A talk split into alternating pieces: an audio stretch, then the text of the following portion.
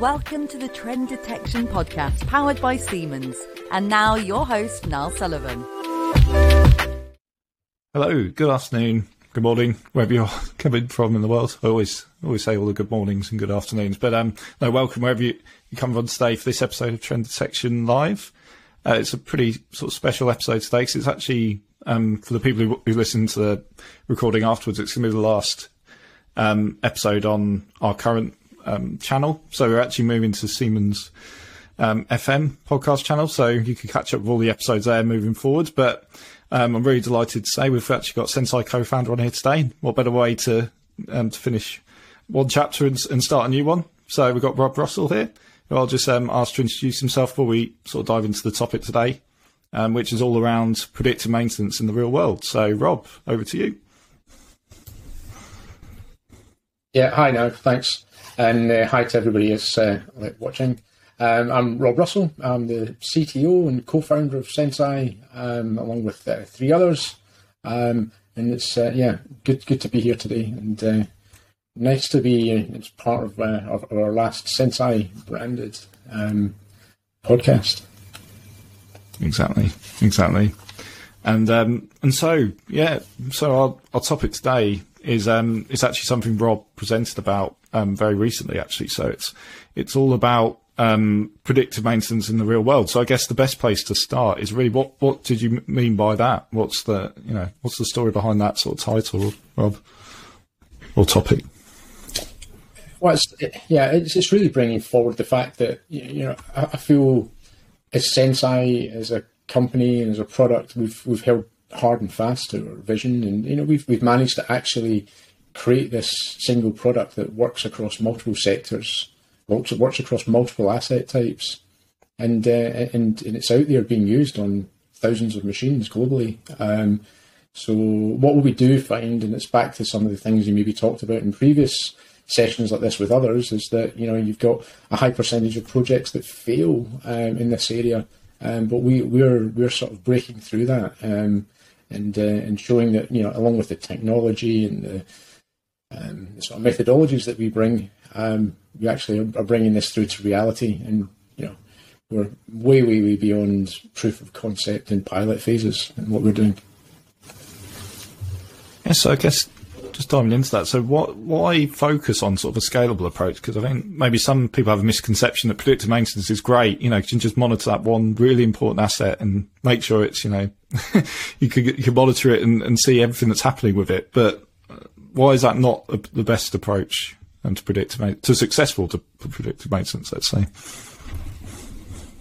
Yeah, well, part of the seed and, uh, of, of the thoughts that we had when we were first creating the vision for Senseye was realizing that there's a lot of um, different point solutions that are out there for like monitoring condition monitoring data and uh, and, and, providing a predictive maintenance capability. But the end user doesn't want to log into 10, 20, 30 different apps during his day. He wants one single sort of view. You know, some people call it one single pane of glass, right? And uh, and, and it was about how, how do you actually develop something that can do that and work across all the machine types in a factory. Um, you know, it's quite easy for you know teams to react very much to the, the requirement that maybe a sales guy would walk in the room with and saying, "Okay, I've got this customer that's got this machine type and he needs a solution for this." Um, and that's great. You go off and develop a solution for that machine type, um, and then you know few weeks later, that same sales guy's coming back in going, now the customer's asking about his other machines. What, what do we do? And they're like, oh my gosh, we have to repeat this process again. Um, and we very much wanted to break that cycle. Um, and and, and uh, that's that's what's driven us through the last, uh, whatever it's been, like eight, nine years now at Senseye. And so, and so, how did you, you, you and your sort of co-founders approach that problem then? So you knew so you knew the problem was at scale, and that's one that needed to be solved. So how, where do you even start, you know, focusing on that? yeah, and then it's it was breaking some of the the thought processes about the the type of things that people thought the market would actually need um, in in a solution, but focusing very much on coming up with something that's very generalized, um, and then bringing that together with the understanding that it's a really a decision support system. Right? There's a lot of um, hype and aspirations out there for things to be like super prescriptive in their output, but generally our focus is about scaling humans and the human um, capability. Um, and then another aspect that's been really key is when we're thinking about the analytics perspective, realizing that if we can actually break this down to be an engineering problem that is about using AI and machine learning to look at condition monitoring data at scale, then what you're able to do is understand that there's huge amounts of commonality in the data that you actually want to monitor. So if we make sure that we focus on getting the right data transformed before it comes to our system, that allows us to, to have very, very general um, analytic capabilities that do truly scale across machine types. Actually, well, now you mentioned data. Data is obviously a very well essential in some ways to the, to the story. But how do I guess how do we as Senseye help transform users' data? Because it obviously comes in different states, different formats. I guess people have different uh, maybe misconceptions about whether their data is good or bad. good or bad, I'll say, because there's even that's not clear. But um, so yeah, how do how do we help with that process, yeah. or help customers identify good and bad, let's say, data? Yeah, and it really is bringing it back to the, the, the core domain that we're trying to work within. Um, and, you know, a lot of our team that are customer facing have backgrounds in reliability engineering and really understand what it is we're trying to achieve. And it, it's no different than, um, you know, if, if you were to scale the problem with humans, it would be the, it, you would need something in the data for the humans to look at that would that would change with the condition of the machine. And that's fundamentally no different for what we want to bring into the algorithms. So when we're talking about data, for, from our perspective, good data is good quality condition monitoring data. And that could be as simple as, you know, um, peaks or in current signals when motors are starting up. It could be vibration levels. Um, and we go to great lengths really to advise and educate um, customers and the wider market on on this. Um, and you know, I spend a lot of my time sort of breaking some of those um, myths about the fact that you know if you throw enough data enough CPUs, some magic will happen. Um, magic doesn't exist, right? It's it's it's still fundamentally um, a technical and an engineering activity we're doing.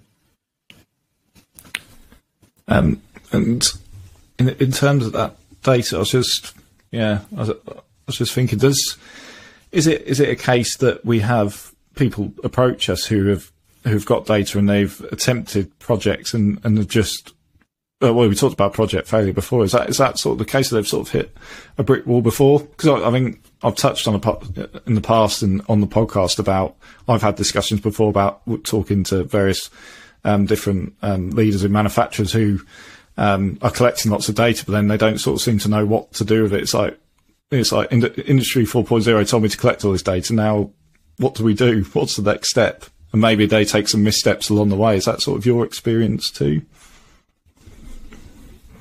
Yeah, and, and so sometimes uh, you know the, the, the clients that we come across that have already tried something and then failed, they can be the best ones in some cases because um, they, have got a much more grounded approach. They understand what's what really is possible, and how hard some of this can be and, and why you know you you um, you, you need to be um, holding very tight to that vision and the type of thing that we do at Senseye and thinking, you know, you don't necessarily always have the internal skills to do this. Um, you know, sometimes I've been in uh, meetings where um, I've had clients sit across the table saying for them it's a, a build or buy situation. Um, and I say, well, probably it's going to be a buy or buy, right? You're going to build it, you're going to realize it's very difficult to build, very difficult to maintain, um, but you'll be talking to me in two years' time, right? Um, exactly. It, yeah. So again, it's it's something that's very difficult. It's something you, I guess it's fair to say it's, it could be replicated on a per machine basis, but if you want to scale, then that's just, it's just not something, well, clearly it's not something you can just replicate, is it? That's where you need sort of expertise. Yeah. And, yeah. Yeah, and it's it's to have that focus. If, if you're you know if, if you're a business focusing on a certain type of manufacturing, it's very hard for you to maintain the momentum in a department that's developing you know a very specific application for predictive maintenance. Um, you know, they, they, you wouldn't be doing that for all sorts of other aspects and tooling and systems within your your company. Um, I think it's just the fact that this is um, an ever evolving market right now, um, and there's there's still some uncertainty, and, and pe- people still want to, um, you know, maybe have control or don't believe that you know what they need is actually out there in the market, and end up feeling they've got to build it themselves. Um, and and that's part of you know the title of today, predictive maintenance in the real world. You don't need to build it yourself. We've got we we have the solution here, um, and it's well proven. Yeah. No, exactly, exactly. Um, and it, actually, in terms of what so, what are your views, Rob? In terms of, I mean, the markets. Do you think predictive maintenance has gone mainstream? Is it fair to say, or is it still not quite there yet? Uh, or even on a sort of a deeper level, is it is it fully understood by you know the market, the industry? The you know, I guess there's a few questions in there. Yeah, I mean, I, I do feel it's um, you know right right on the, the cusp. If it's not gone mainstream, it's, it's very much uh, you know about to. Um, there's uh, every you know every major organisation out there is, is talking about this as a use case. Um, you know, every everywhere I turn, it's um, you know we, we see demand uh, for it. Um, probably now it's just get overcoming some of the the, the, the more nearby type of challenges. It's um, getting maybe acceptance of cloud uh, where we are uh, is key. But that understanding, um, one of the things that we've we're noticing, different sectors have got different levels of maturity within reliability uh, engineering. You know, if we, some of those heavier industries where um, they, have they've, they've had dedicated reliability engineers for years. You know, they, they're they're moving much faster, whereas um, some of the industries where it's much sort of lighter machines, maybe they're used to using a lot of subcontract organisations to help them with maintenance. Um, they don't necessarily have that um, ingrained sort of uh, discipline within their organisation. Um, but that, this is where you know the, you can leverage that with technology. And who are the key sort of stakeholders driving this, and I guess it differs by organisation. Um, uh, yeah, I'm just interested whether it's sort of an IT led thing or is it generally an, an, OT? If we go IT OT, is it is it a bit of both? Is it one or the other in your experience? Uh, what, we're finding a lot there's there's a lot of um, industry four digital transformation teams out there that are uh, looking to build on top of you know the various platforms or digital operating systems that they've got in their plants, and they are creating um, a reasonable amount of pull. Um, we find though that the the ideal area to um, have the demand from is much more on the maintenance, the engineering, and the shop floor side. These are the people with the real KPI that you're trying to solve. So, so you're trying to ensure that um, they, are, you know, uptime's there, their maintenance budgets are under control. Um, you know, they've got control of all of their spares and provisioning. Um, because they're subservient to the production manager, right? So, so they, they've they've got they've got metrics that they are trying to ensure that that the factory's running optimally, um, but also probably they've got metrics that are uh, that they're being measured against by the by their CFO, right? They've got they've got specific budgets, um, so it's really trying at the end of the day to get connections through to the team who's going to actually benefit directly from this. But there is a big drive at the moment that we see coming from, um, you know, IT, OT type of people that are involved in digital strategy that are looking for the right product to lay on top. Um, but uh, it, it, sometimes can uh, it can help and sometimes it can delay because you still need to get to the end user um, and bring them on board as soon as possible. Exactly. I'm sure there's plenty of examples of project, not not Senseye, but I mean outside of Senseye as well, where um, stakeholders haven't been brought in at a certain stage, or they're brought in a very late stage, and they're you know, what's going on? what's going on here? We haven't had any input on this, so I guess it's all about getting the buy-in and everyone on board as early as possible in terms of you know how it can benefit um, the organisation and, like you said, the end user as well, which is often forgotten, I guess, a lot in terms of software selling. No, exactly. That's right. And sometimes, if you're not careful, it turns you, you end up um, conducting some sort of science experiment. Uh, you know, and it's it's all about um, you know experimenting to, to test the. I don't know. Like so some people turn around and say to me about you know like the robustness of the algorithm. Um, you know, I can sit and I can show you success cases all day um, from various customers. Um, we're quite satisfied that that's there. It's more about understanding how, how you're actually going to use it, how you're going to adapt your your work processes and your ways of working. I think, I think that's one of the, you know, a little bit biased, but one of the impressive things about Senseye, how we, you know, we help, and I was talking to some colleague, one of our colleagues the other day about how we capture, help capture success and then provide that information to say the key users or champions to be able to, if they do have to report up, you know, as they often do, metrics that we actually support them in that process as well. Because obviously it benefits both sides, of course, but I think that's a really, really, um, yeah, really key aspect of it all. Because then that leads into further scaling further, you know, more assets and, and further successes, of course, as well. Yeah, yeah, and I, and I think that's one of the big differentiators in what we do. We've we've created a lot of technology, but we actually wrap that with um, proper delivery and onboarding processes, and, and, and importantly, a really strong ethos on um, customer success and customer success management. Um, and that that's that's even you know baked into the application as well. Like you said, we've got methods that we capture that through of our workflow because we all know at some point somebody's going to actually want to understand um, what are the benefits. You know, what what is that um, return on investment that, that's being achieved, and, and whether it's avoiding downtime, whether it's removing maintenance, whether it's saving on spare parts. Um, uh, and labour costs, these, these all go together and, and build up that um, internal business case because most most projects that we start, um, you know, you're, you're, not doing it on entire factories or entire um, organizations. You're doing it in, in a scaling way where you maybe do one production line. But that really is, is still part of the sales process. And what you're trying to do there is help the internal stakeholders gather the evidence they need then to uh, justify the plant wide scaling.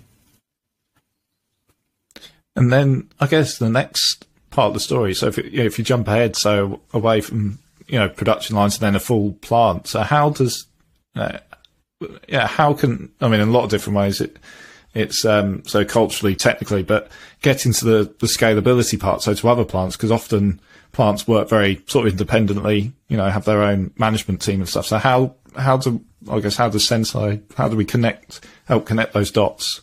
um, obviously in collaboration with a with a client. Yeah, I mean, this is probably where it is important that you know some of those people I was talking about earlier, the the people with these um, industry four digital strategies are you know at, at the hub of what's happening, um, and they they can actually great, greatly assist in developing the processes where you can um, have standard ways of onboarding. Uh, we, we see this with a lot of clients that um, they've got their own internal systems, their data historians, their cloud platforms, and their, their time series databases. Um, but being able to have a, a, central team that can share best practice across various departments within a single factory or across various factories, um, we're seeing evidence there that there, you know, the solutions being developed that are, um, you know, not requiring uh, you know each area to code things up or create configuration. There's like you know a few clicks um, in a in a, a web UI, um, and then there's data starts to stream through into the Senseye app. Um, so so that that's an area where you know these digital transformation teams really come into their own um, in, in in helping having that sort of scalable connectivity. And again, it's um, what feeds into that is similar to we went. Um, we both visited a customer yesterday who have sort of integrated Senseye with their with the system they you know they use in their organisation, so it's sort of the front end system. So I guess that's that's part of the success, isn't it? Where Senseye can help. It doesn't have to be the the platform, if if if not required, but actually it can help enhance an internal platform equally the same fit into that that naturally into that workflow as well. Yeah, yeah, and that's a real key thing. I mean, we've always been sort of humble enough to understand that what we're doing is is only one aspect, and the tools and the systems required from a reliability engineer's perspective. Um, and we've always maintained, you know, you have to have a an open architecture so that things can be integrated into the you know the processes that clients have. So, you know, the most typical example is being able to take our uh, output and have that presented within um, a maintenance management system. But the sort of thing that you were talking about that we saw yesterday was more high level um, dashboarding that's used within sort of maybe like morning stand ups for a maintenance team or um, for maintenance teams to do handover between shift changes. Um, but it's more than just uh, bringing data from the, the predictive maintenance app, uh, area. You know, you've, you've got lots of other data sources that you have to bring together and again, it's back to that whole thing about decision support. Somebody has to start understanding how to prioritize the use of, um, you know, um, uh, a limited maintenance resource that you have in the factory, um, and do things in a timely manner. So, so when we're we're in discussions with clients about where we fit into their sort of archi- like system architecture, is it is it a case of the client leads and we sort of fit in there, or is it is it more of a collaboration between? Oh, Senseye would fit in quite well at this point, or a bit of both, maybe. I don't know. Yeah, so, so right, right now today, you know, it's Senseye, it's you know very much this cloud application, and, and we sit on that sort of northbound part of the architecture. So um, there's a lot of questions come about, you know, do we actually connect through to PLCs and drives on the shop floor. Well, not really. We, are we're, we're the other side of the database from all of that. Um, but what what has what you have to be is flexible enough to um, work to the strategy and the architecture that the that the customer has created. They, will have invested a lot in that. There's a lot of different players. Um, you know, whether they're using um, very specific um, cloud platforms or more well established and legacy data historians. We, we can't go around asking people to drop that investment and, and move on to a whole new platform. So um, we, we, remain very flexible, and um, I don't think there's any two architectures between customers that have been the same. So, some of the same elements, but there's uh, there's always a bit of uh, pick and mix going on there um, to build something that works just for them. Exactly, and that's why that's why it has to be flexible, right? You can't, you know, it'd be great if it was like identical. Each each deployment's the same, then it, it's all. and again, you, you, just do it, you know, cookie cutter. That's it. It's our cookie cutter approach. But fact is, the flexibility is the the, the power behind the platform, really. Um, I, I wanted to um, yeah. touch back on on on the market again, actually, because I did write a question here, and as um, sort of a um, sort of head of marketing at Senseye. It's a bit of a strange question to ask, but in terms of um, some of the, I mean, you, you must have seen so many. You know, there are a lot of like competitors out there of various degrees. Some, you know, some call themselves competitors, some brand themselves as predictive maintenance or not. But what are some of like the big hype you've seen in the market that you know is just in your eyes is just you know nonsensical kind of thing? And like some of the myths that come out from you know it's obviously not naming competitors but it's just some of the things generally you've seen talked about in the market maybe. It's a good way to think about it. Yeah yeah. And, and it, it, it's a, there's a lot of um, aspects where you, you you think about these platforms that are providing you know just generalized predictive analytics um, and presenting it as you know maybe maybe organizations coming from the background of being um, you know maybe cloud uh, providers or connectivity providers, and then layering on some software that you know you can bolt in some AI and ML, um, and then kind of leave it to you to figure out how to put all that together. Now, that that that creates a lot of issues as well because then um, you, you know you, you're starting to find and try to pull together some resources that can build that technology, but these are relatively you know scarce resources. You know, there's there's a and, and they're very hard to learn, right? You can't educate a lot of your existing maintenance and IT teams and um, in developing AI and ML type solutions. Um, some other aspects is uh, you know you, have got organisations that maybe have come much more from um, like a hardware perspective, um, using that hardware maybe in, in, in, very well established areas where it's very um, detailed sensing that goes onto high criticality machines, but they're trying to now break you know themselves from the higher end of the market down.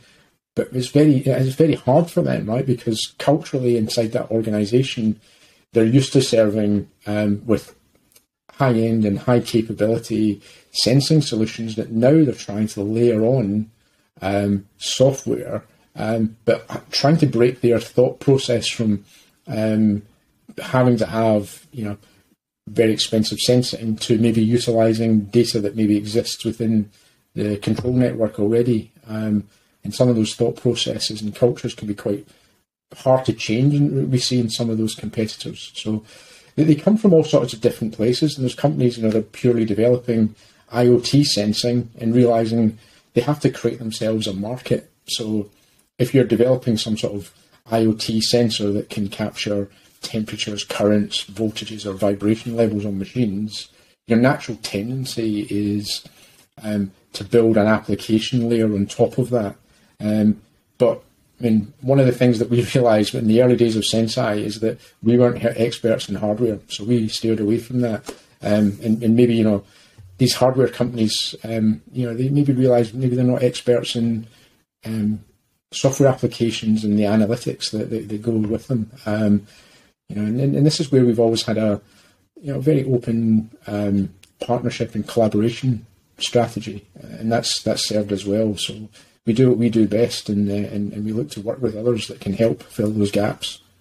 Stories, you know, obviously as as we've moved into Siemens, all of uh, you know we've got a lot of answers now for a lot of that connectivity and middleware and how do you get data from the shop floor to the cloud. But that still doesn't break our culture and the values that we work to to say that you know we've still got to be agnostic to data types and data flows from other uh, solutions.